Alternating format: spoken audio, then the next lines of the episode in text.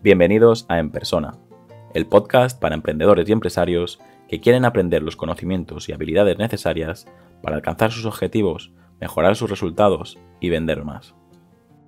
Hoy estoy grabando este episodio para que reflexiones cómo debe hablar tu marca. Cada vez es más común que todos los emprendedores y empresarios nos preocupemos por el logotipo, por los colores, por la tipografía pero muchas veces nos olvidamos de la parte más importante, de la identidad verbal.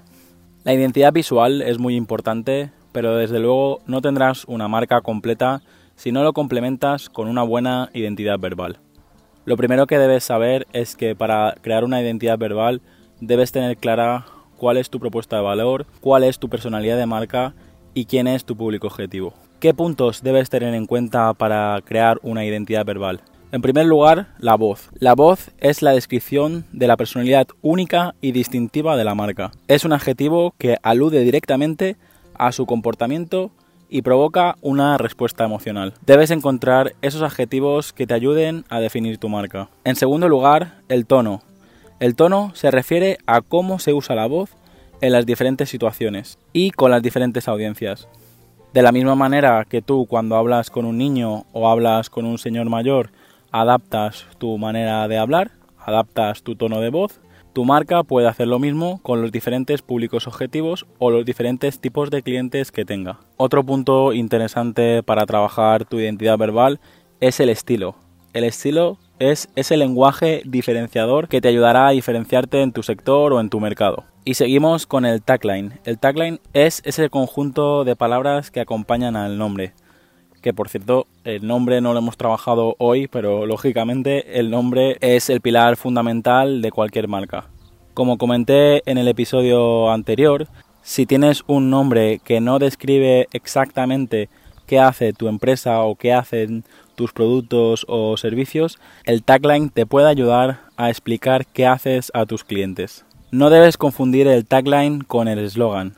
El eslogan es otro punto importante que quiero mencionarte hoy porque muchas marcas o muchas empresas locales no tienen un eslogan y sin embargo un eslogan te puede ayudar a conectar con tu público objetivo. Y para terminar, deberías crear una serie de mensajes que te ayuden a compartir tu propósito y tu promesa de marca en redes sociales o en las diferentes comunicaciones que haga tu marca. Si estás interesado o interesada en mejorar tu identidad verbal o en cómo definir tu público objetivo, incluso cómo crear tu personalidad de marca, no dudes en contactarme. Como siempre os digo, intento explicar conceptos lo más rápido y lo mejor posible a través del podcast. Pero si queréis profundizar en estos conceptos o queréis mejorar vuestra marca, lo mejor es que os pongáis en contacto conmigo y yo os puedo aconsejar.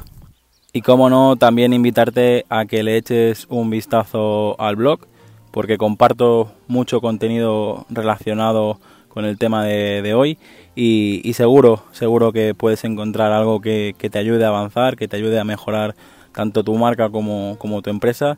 Así que nos, vemos en, en, la página web y además te recomiendo que te suscribas al canal de Telegram.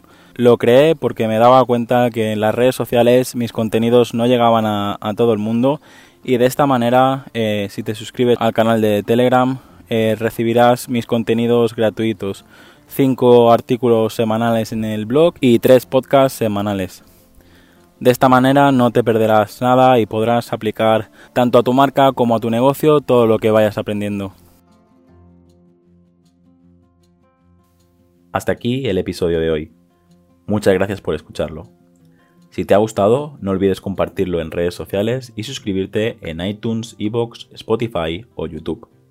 Para enviarme tu opinión sobre el podcast, escríbeme al formulario que encontrarás en jaumopuyolcatjohn.com barra contacto. Encuentra este y todos los demás episodios en enpersona.com.